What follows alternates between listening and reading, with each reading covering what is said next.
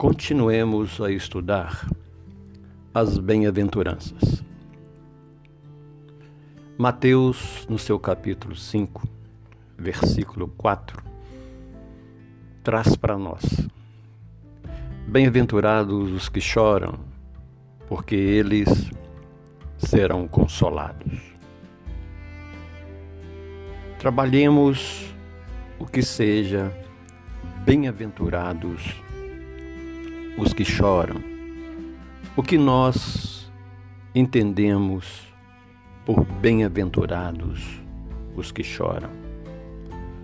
O Sermão do Monte é um dos mais lindos discursos de Jesus, canalizando aos corações alentadas esperanças de sustentação e consolo. Até a vinda dele, a marginalização era a vala comum dos pobres e desvalidos. A partir de então, abre-se as válvulas de uma nova visão, com investimento pleno em dias melhores. A austeridade da lei, sem perda de sua legitimidade, cede lugar, dentro dela mesma, aos dispositivos da misericórdia, até aquele momento sufocada pela intolerância. Os que choram serão consolados. Muito mais gratificante quitar que adquirir-se novas dívidas nos meandros do destino. A mensagem evangélica, apontando as verdadeiras sementes da felicidade, de colheitas a tempo certo, traz também os instrumentos de consolação capazes de minorar a dor, sanear a tristeza, secar o pranto vertido por aqueles que se abrem para uma vida com bases mais gratificantes. Quem consegue visualizar com claridade a marcha do progresso já pode depreender que as lágrimas, de acordo com a vibração que as emolduram, não apenas lavam o coração, descem pelo rosto, limpando as marcas que o desfiguram, sugerindo ao espírito sofrido abrir-se para o sol e para as oportunidades de um novo dia. Lavando os olhos, instrumentos abençoados de nossa interação com os seres e as coisas, proporcionam-nos uma ótica mais nítida da existência.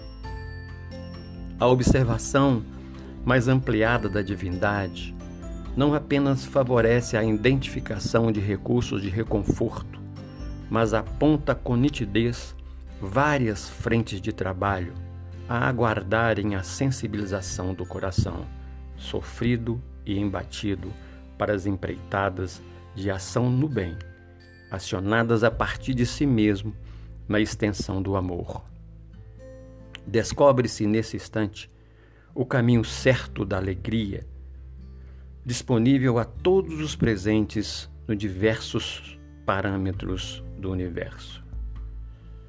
E o que nós poderíamos entender porque eles serão consolados? Que consolo é este que fala Jesus? A consolação é atitude cristã que alivia o que sofre e engrandece o que a sustenta e canaliza.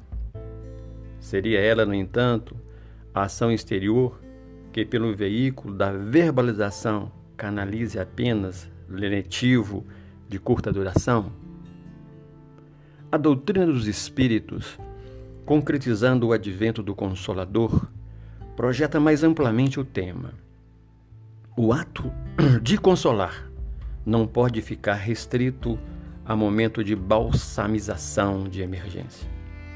Representa a introjeção de conteúdo que alivia e de elementos que promovam o necessitado e entristecido para, pata, para os patamares de trabalho, assegurando indiscutível libertação definitiva com Cristo. O fora da caridade não há salvação.